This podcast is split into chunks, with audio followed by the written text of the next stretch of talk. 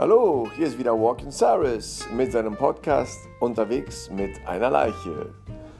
Schön, dass ihr wieder reinhört in diese, diesen Teil meiner Vergangenheit. Und ähm, wir haben das letzte Mal ja mitbekommen, dass wir als Familie gewachsen sind.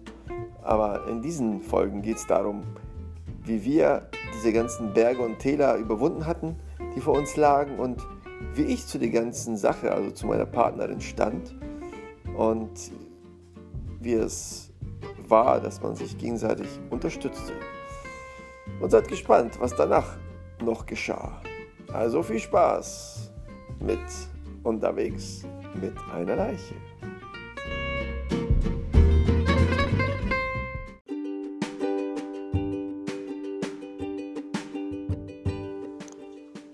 Ich habe immer ihre Hand gehalten.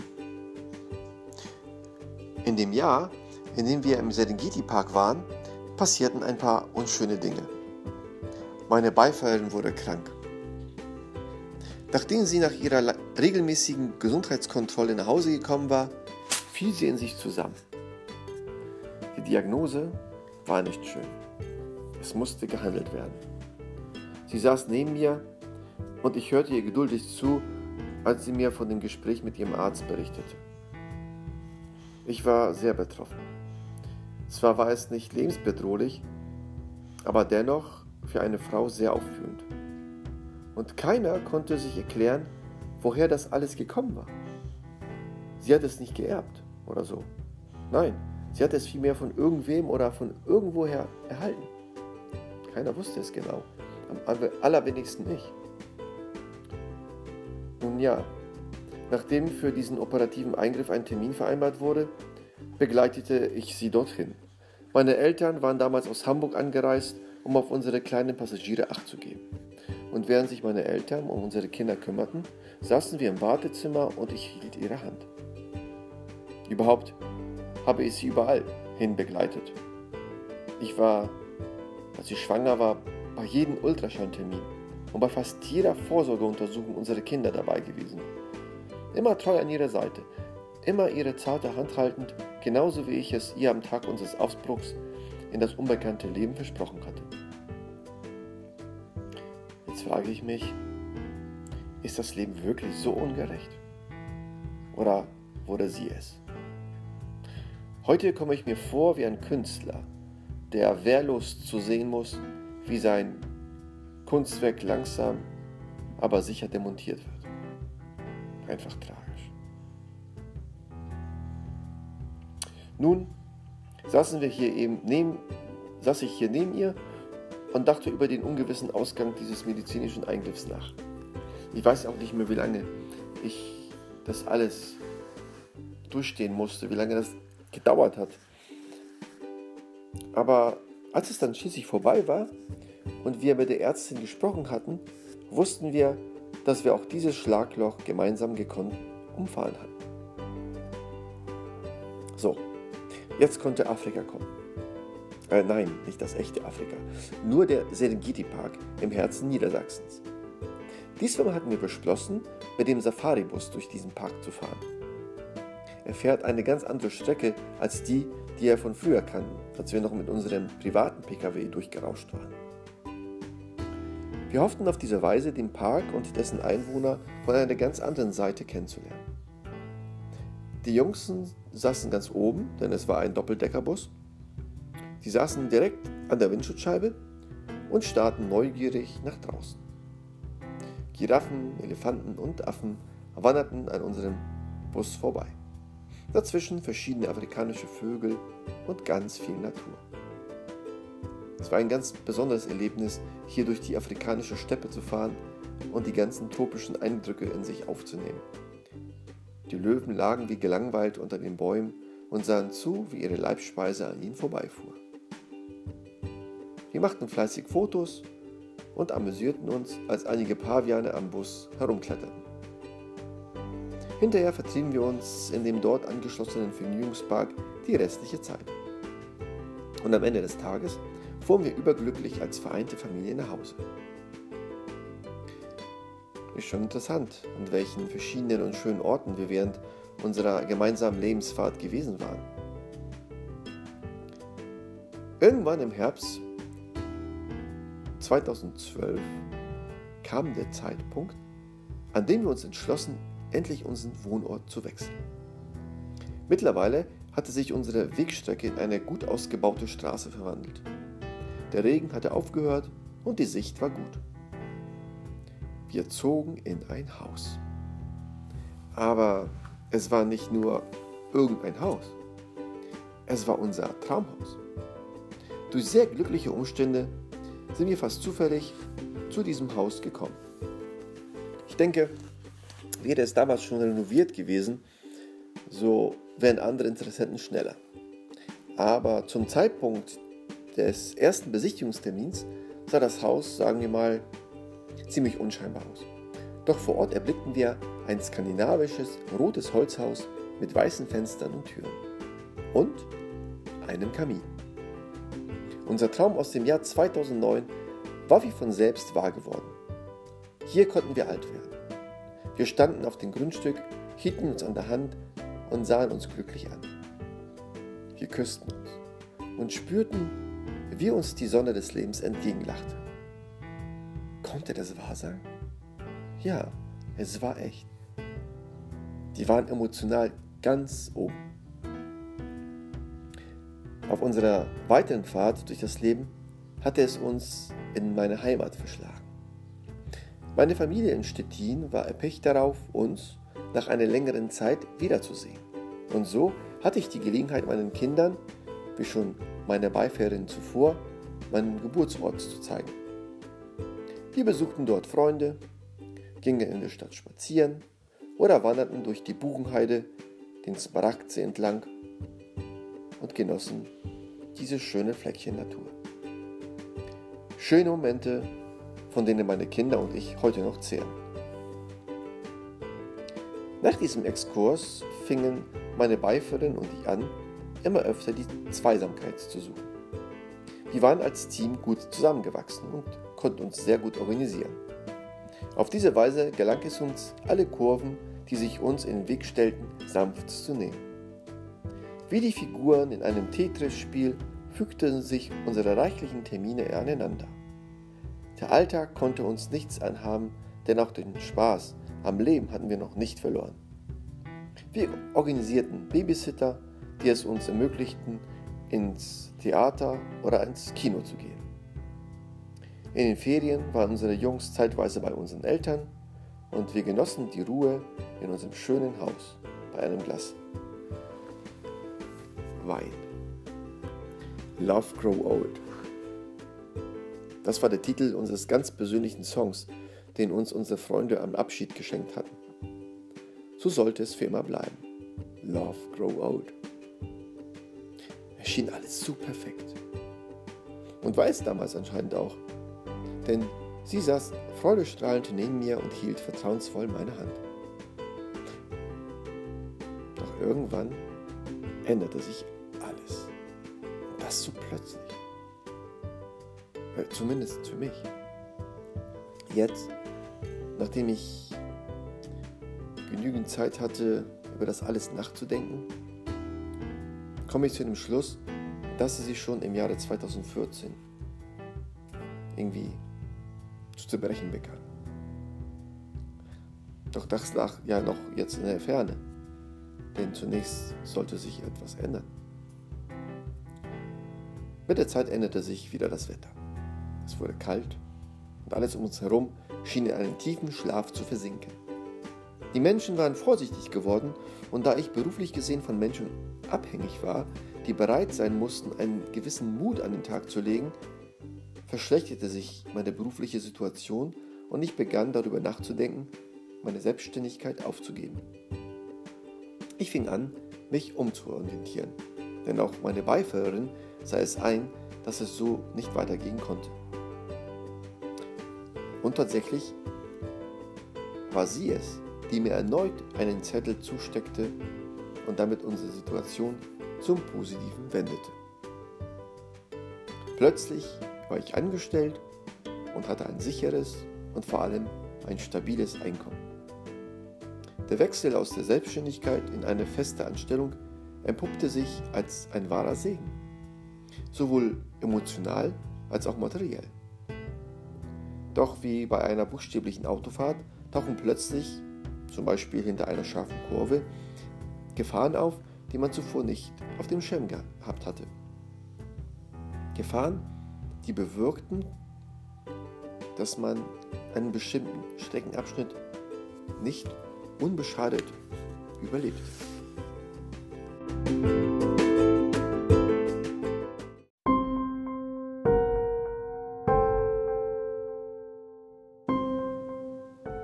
Beinahe komplett.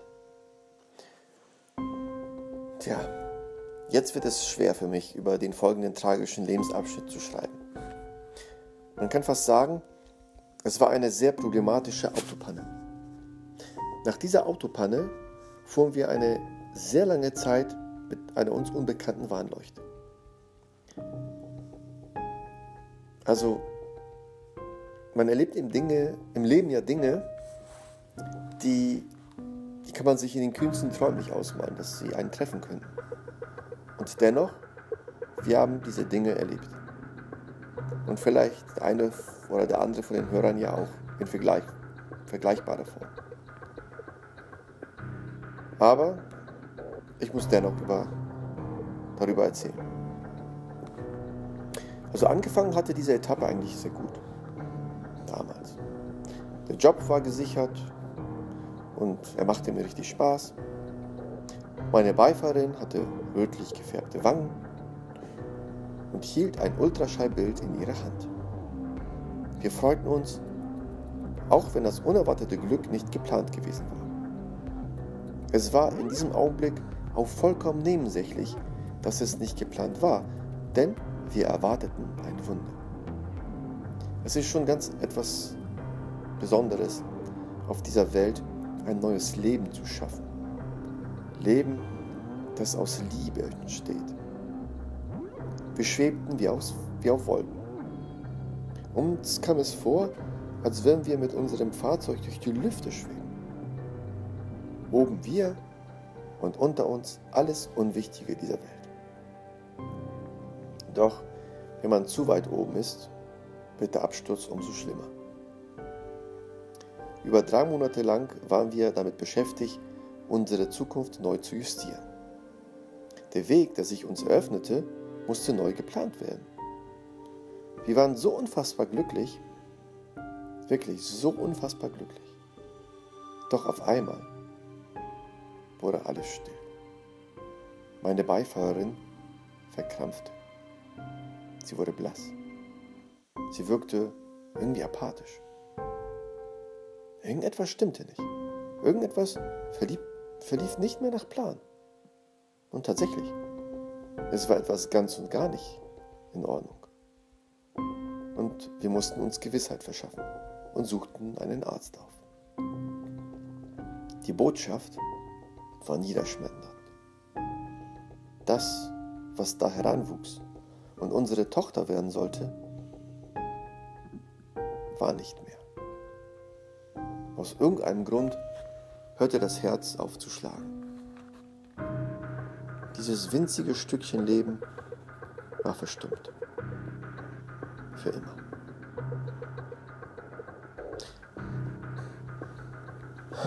Meine Beifahrerin wie soll ich das bloß jetzt beschreiben? Also meine Beifahrerin war auf irgendeine Weise auch gestorben. Der Lebensfunke, der noch vor kurzem in ihr ruhte, war erloschen. Ganz plötzlich und unerwartet. Es herrschte Stille. Wir saßen beide auf der Couch und weinten. Sie weinte und ich weinte. Sie zerbrach ich zerbrach. Und auch wenn sich unsere Art von Trauer voneinander unterschied, diese Trauer war echt. Das ist so unglaublich traurig. Ein so unvergleichlicher Schmerz. Früher, als wir noch ziemlich sorglos durch unser Leben fuhren, hatten wir des Öfteren solche Unfälle durch unsere Windschutzscheibe beobachtet. Man schaut hin, macht ein betroffenes Gesicht, schweigt und fährt einfach weiter. Und in der nächsten Kurve ist das eben Geschehene irgendwie vergessen. Aber wenn man selbst von einem solchen Unglück getroffen ist, dann empfindet man ganz anders. Man ist völlig hilflos. Man ist ratlos und mit seinen Gedanken nur bei diesem furchtbaren Schmerz. Sowohl ich als auch sie. Was konnte ich damals anderes tun, als sie in meinen Arm zu halten und ihre Tränen auf meinen Schultern trocknen zu lassen? Ich war genauso ratlos und irritiert wie sie. Hatte sie denn meinen Schmerz auch wahrgenommen? Oder hatte sie damals geglaubt, ich wäre der coole, stabile Fahrer, der einfach zur Tagesordnung übergeht, um sich wieder auf den Straßenverkehr konzentrieren zu können? Jedenfalls hat sie mich das bei ihrer letzten Aussprache spüren lassen. Da war er wieder, der ausgesteckte Zeigefinger, der auf mich und andere zeigte und uns sagen wollte, ohne euch wäre das nie passiert. Das ist ungerecht. So unfassbar ungerecht. Ich habe mich wirklich bemüht, ihr bzw. uns zu helfen. Ich organisierte einen Pannendienst. Also gute Menschen, die uns wirklich liebten. Und sie kamen herbeigeeilt, um uns auf ihre ganz persönliche Weise zu trösten. Und diese Freunde hatten zwar damals nicht unbedingt die richtigen Worte gefunden, aber was zählte, war ihr Bemühen, für uns da zu sein. Sie hatte das alles ja mit, mitbekommen. Aber hatte sie das wirklich wahrgenommen? Und später, kurz nachdem sie aus unserem Fahrzeug herausgesprungen war, hat sie diese Hilfe sogar kritisiert. Auch das war ungerecht, sogar undankbar. Das ist auch nur so ein Wort. Undankbar. Wenn ich heute über dieses Wort nachdenke, fällt mir auf, dass sie sich selten bedankt hat. Ich meine nicht das übliche Dankeschön, wenn sie von mir etwas geschenkt bekam. Und sie bekam oft von mir Geschenke. Ich konnte auch nicht anders, als sie zu beschenken, denn ich liebte sie so intensiv, dass ich nicht anders konnte, als ihr, wo immer ich mich befand, ein Geschenk mitzubringen. Wenn ich zum Beispiel geschäftlich unterwegs war, dann bekam sie von mir verschiedene Dinge. Zum Beispiel eine Handtasche oder eine hübsche Kaffeetasse, weil sie trank ja so gerne Kaffee. Blumen oder auch mal ein Parfum. Sogar eine Lederjacke oder einfach nur eine Tafel Schokolade. Männer sind da ja oft praktisch veranlagt, aber sehr aufmerksam. Männer sind auf ihre besondere Art etwas weniger emotional. Aber ihre Taten und Gesten zeigen, dass sie lieben, dass sie empfinden und dass sie mitfühlen. Nein, dieses Dankeschön meine ich nicht. Es gibt ein anderes Dankeschön. Ein Dankeschön, das dem Partner deutlich zeigt, dass man bemerkt hat, wie sehr er sich um die Familie kümmert. Dass er versucht, alles schnell zu managen, um die Familie zu schützen. Oder weil er möchte, dass sich alle wohlfühlen. Dieses Dankeschön kam nie von ihr. Sie denkt vielleicht heute, es hätte damals ausgereicht, nur mit ihrem Ehemann zu prahlen, während sich ihre Freundinnen über ihre eigenen Männer beklagten. Nein, das reichte nicht aus, um seinem Partner zu zeigen, dass man ihm immer noch vertraut und ihn schätzt. So etwas muss man entweder in seiner Gegenwart aussprechen oder durch die eigenen Taten beweisen. Vielleicht hätte sie mir zur Abwechslung des Öfteren eine Kleinigkeit mitbringen können. Aber ich habe das damals auch gar nicht erwartet. Ich bin so ein Gebetyp. Wenn man gibt und dadurch Freude und Glück verspürt, weil der Beschenkte sich auch freut, dann reicht das einem vollkommen aus. Ich erwarte keine Gegenleistung. So war ich, so bin ich. Und es ist ja auch schwer hinterher zu begreifen, wie es zu ihrem unüberlegten Sprung aus unserem Fahrzeug kommen konnte. Nach diesem schrecklichen Ereignis versuchte ich sie abzulenken. Wir fuhren des Öfteren weg. Mal mit guten Freunden in den Barfußpark, mal in die Fischbecke Heide zum Wandern. Oder auch nach Hamburg in den Hafen oder mit der Fähre nach Finkenwerder. Im Sommer haben wir sogar gemeinsam mit meinen Eltern äh, unsere Familie in Ostpolen besucht. Das war wirklich ein sehr schöner Aufenthalt mitten in einem Nationalpark. Wir sahen wilde Pferde, lagen in der Sonne oder grillten. Sie war allerdings nicht zu hundertprozentig anwesend. Im Nachhinein muss ich zugeben, hätte ich mich dort viel mehr um sie kümmern sollen. Aber wie das im Leben so ist, erkennt man so etwas immer zu spät. Wir kehrten zurück und der Sommer ging in den Herbst über. Wir fingen an, unsere Zeit weiterhin zu genießen. Wir kümmerten uns um unsere beiden Jungs und langsam vergaßen wir den Schmerz, der uns eine sehr lange Wegstrecke lang begleitet hatte. Wir mussten, der uns verbliebenen Kinder wegen, stark bleiben. Das ist aber auch, auch gar nicht so einfach, denn man kehrt doch, doch hin und wieder in die schmerzliche Vergangenheit zurück und wird sehr wehmütig. Sie hatte irgendwann wieder angefangen zu arbeiten. Mehr Geld, mehr Verantwortung, mehr Anerkennung. Mehr Anerkennung? Das erhoffte sie sich. Aber es gab ganz, ganz anders.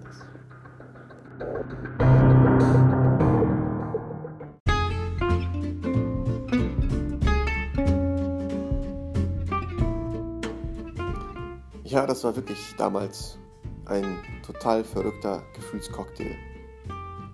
Was man nicht alles erlebt im Leben, was man alles ertragen muss und dann damit fertig werden muss. Das ist unglaublich. Aber irgendwie sind die Menschen so beschaffen, dass sie doch in der Lage sind, damit klarzukommen. Vielleicht nicht alle Menschen, aber viele. Und ich sage jedem Respekt, der ähnliches erlebt hat und trotzdem noch sein Leben leben kann, ohne zusammengebrochen zu sein. Aber unsere Lebensgeschichte, unsere Autofahrt geht ja noch weiter. Und in der nächsten Folge erfährt ihr, wie diese Autofahrt, diese Lebensreise geendet hatte. Also seid gespannt auf meinen nächsten Auftritt hier unterwegs mit einer Leiche. Lasst eure Haare wehen, euer Walking Cyrus.